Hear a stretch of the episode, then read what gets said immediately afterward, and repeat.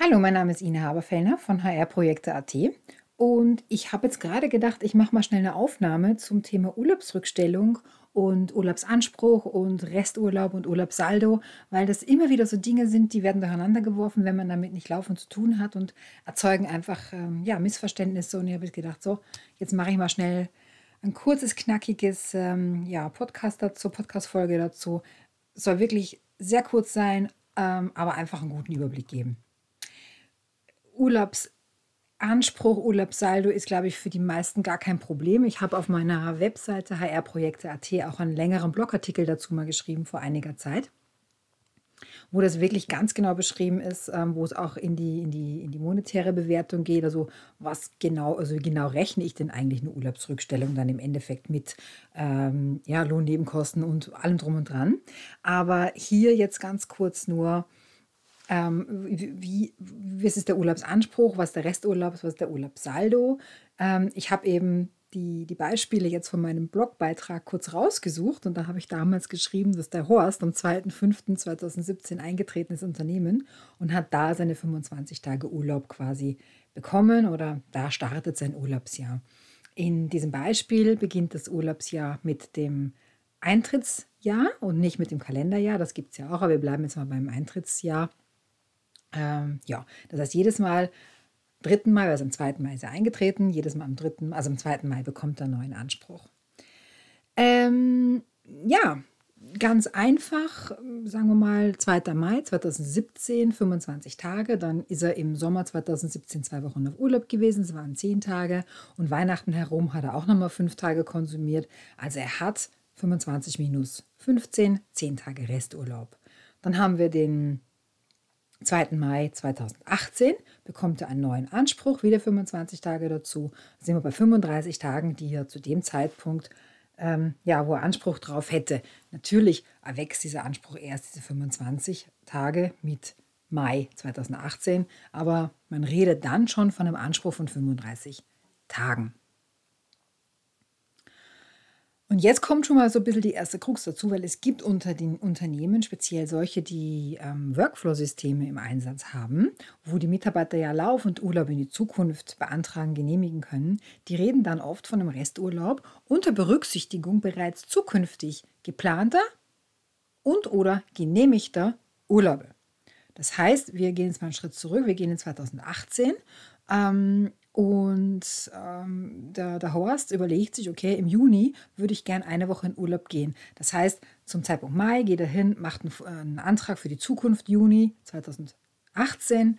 Ähm, das heißt, sein Anspruch reduziert sich dann von 35, oder falsch, nicht sein Anspruch, sein Resturlaub reduziert sich dann von 35 auf 30 weil die zukünftigen Urlaubstage da schon mit berücksichtigt werden. Also da muss man immer so ein bisschen Auge haben, von was redet der andere? Hat er das, in, hat er das im Kopf, dass zukünftig geplante bereits berücksichtigt sind? Oder ist dieser Saldo wirklich das Saldo per heute? Ja, und da sind keine zukünftigen Urlaube drin. Das muss man sich immer so ein bisschen überlegen, ähm, dass man nicht aneinander vorbeispricht. Also das ist das zum Urlaubsanspruch, Resturlaub oder Urlaubssaldo. Und jetzt kommen wir noch ganz kurz in das Thema Rückstellung, das sich ein bisschen anders berechnet, aber eigentlich, wenn man es mal begriffen hat, echt nicht schwierig ist. Und ich nehme jetzt das Beispiel wieder von Horst. 2. Mai ist er ja eingetreten und in diesem Unternehmen ist das Bilanzjahr von Januar bis Dezember. Das heißt Fiskaljahr, Bilanzjahr am 31.12. müssen Rückstellungen gebildet werden. Und eine Urlaubsrückstellung gehört natürlich dazu ähm, und stellt ja nichts anderes dar als das, den, den monetären Wert des Urlaubs, den ich, mein, den ich meinen Mitarbeitern schulde. Ja, zu dem Stichtag, zu dem Zeitpunkt 31. Dezember haben ja meine Leute einen Urlaubsanspruch erwirtschaftet. Und den muss ich errechnen und in meiner Bilanz darstellen. Mehr ist es nicht. Das ist die Rückstellung. Das ist am 1.1. schon wieder ganz anders.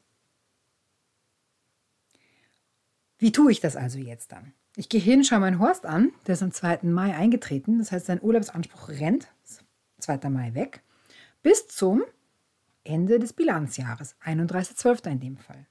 Und dann gucke ich hin und sage, wie viele Kalendertage sind das? Und da gibt es so ganz schicke kleine Kalender, da sieht man das ganz schnell auf den Blick. Beziehungsweise haben die ganzen Lohnsoftware das eh alles integriert, ist ja keine Hexerei. Und das sind in dem Fall äh, 244 Tage. Und dann sage ich ganz einfach, meine 25 Urlaubstage Anspruch dividiere ich durch 365, ganzes Kalenderjahr, Achtung, Schaltjahr, mal der 244 Tage. Und dann komme ich auf einen Aliquotenwert von 16,71 Tagen. Hätte Horst keinen Urlaub konsumiert und hat, wer der wirklich in dem Jahr eingetreten hat, also keinen Resturlaub vom Vorjahr, dann müsste ich als Unternehmen 16,71 Tage rückstellen. Dafür bilde ich einen, rechne ich einen Eurowert aus, der ist ja bei jedem auch wieder unterschiedlich. Ähm, das erkläre ich aber dann in einem anderen Video. Ähm, und ähm, dann wären das 16,71 Tage. Wir wissen aber jetzt, also im Beispiel wissen wir das, dass er 15 Tage konsumiert hat. 10 im Sommer und 5 um Weihnachten herum. Und jetzt sage ich ganz bewusst um Weihnachten herum. Die Tage, die noch in 2017 reinfallen, um in Weihnachten herum, die werden berücksichtigt. Fällt zufälligerweise der fünfte Tag auf den 2. Januar, dann zählt der nicht mehr, klar, weil meine Bilanz ist ja am 31.12. Alles, was danach passiert, also in dem Fall der 2.1.2018, betrifft wieder mein Bilanzjahr 2018. Ja? Auch immer so ein Ding. Immer nur, was in dem aktuellen Jahr passiert. So, jetzt haben wir gesagt, alle Quote vom 2. Mai bis zum 31.12. sind das 16,71 Tage. Minus meiner 15 Tage, die er ja konsumiert hat, die hat er ja schon benutzt, die sind ja schon weg, dann brauche ich als Unternehmen nur noch rückstellen 1,71 Tage. Die Differenz. Fertig. Einfach, oder? Eigentlich völlig easy. Das ist es. Es kann natürlich jetzt vorkommen, dass ein Mitarbeiter 20 Tage konsumiert hat. Also Hausnummer der Horst hat jetzt gedacht, ich weiß nicht, ähm, pff, ähm, Herbstzeit herum brauche ich noch eine Woche und dann kann ich nämlich eh nicht mehr bis nächstes Jahr im Sommer. Egal, also er hat jetzt 20 Tage schon konsumiert hat aber nur einen Aliquotenanspruch von diesen, was haben wir gesagt, 16,71. Das heißt, er hat ein Minus. Das wären dann minus 3,2 irgendwas Tage. Dann kann ich als Unternehmen auch diesen negativen Wert in meine Bilanz reinstellen. Das wird unterschiedlich gehandhabt. Also entweder rechnet man eben negativen Wert oder man setzt ihn auf Null. Da gibt es unterschiedliche Herangehensweisen. Ja, also das ist der Wert für die Urlaubsrückstellung. Und dann kommt es halt sehr häufig vor, dass Unternehmen sagen, wir möchten unsere Urlaubsrückstellungen reduzieren. Das heißt, die Mitarbeiter müssen Urlaub abbauen. Und dann muss man eben auf diesen Rückstellungswert schauen. Man muss immer auf diesen Aliquotenwert schauen. Der Wert, der zurück zum Rückstellen wäre zum Ende meiner Bilanzzeit. Und das muss man im Kopf einmal mal gerade kriegen. Ähm, das ist irgendwie, ja, manchmal nicht so leicht.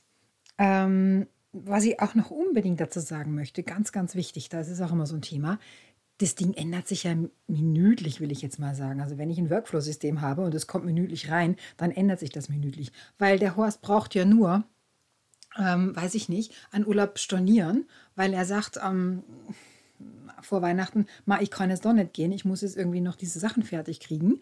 Äh, ich kann, ich kann äh, nur zwei Tage in Urlaub gehen, ich muss drei stornieren. Dann stimmt ja meine Rechnung nicht mehr. Dann bin ich ja nicht bei 1,76, äh, 1,71 Tagen, sondern dann kommen ja, was habe ich gesagt, drei Stornier, kommen drei dazu, dann muss ich schon wieder 4,71 rückstellen.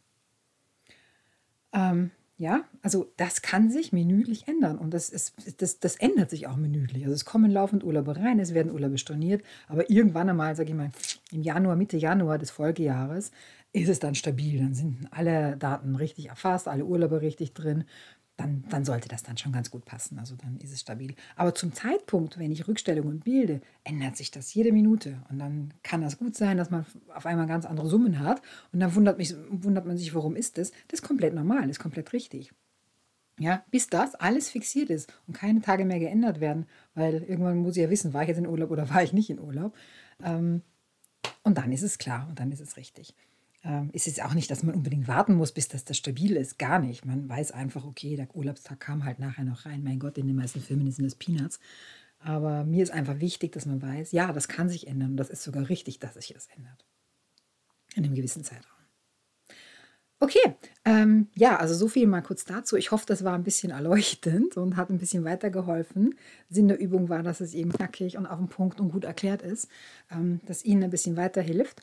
Sollten Sie ähm, weitere Informationen dazu brauchen, es gibt auch ein Webvideo dazu auf meiner Webseite im Bereich äh, Know-how und, und, und äh, Web, äh, Webwissen. Und da gehe ich dann auch noch ein, wie, wie, wie errechnet sich das, also wie komme ich auf den monetären Wert meiner Urlaubsrückstellung ähm, und auch Abbauprogramme, also was kann ich tun äh, als Unternehmen, dass, dass ich da zum richtigen Ziel komme, wie kann ich es monitoren und so weiter. Ich freue mich auch total, wenn Sie auf mich zukommen und sagen, ey, ich habe das nicht ganz verstanden, einfach nochmal anschreiben, gar kein Thema. Oder wenn es Sachen gibt, wo Sie sagen, das habe ich noch nie so richtig durchblickt, vielleicht kann ich damals so kurz was zu sagen oder eine kurze Aufzeichnung machen. Freue ich mich, höre ich gern von Ihnen. Bitte einfach durchmailen. Vielen Dank.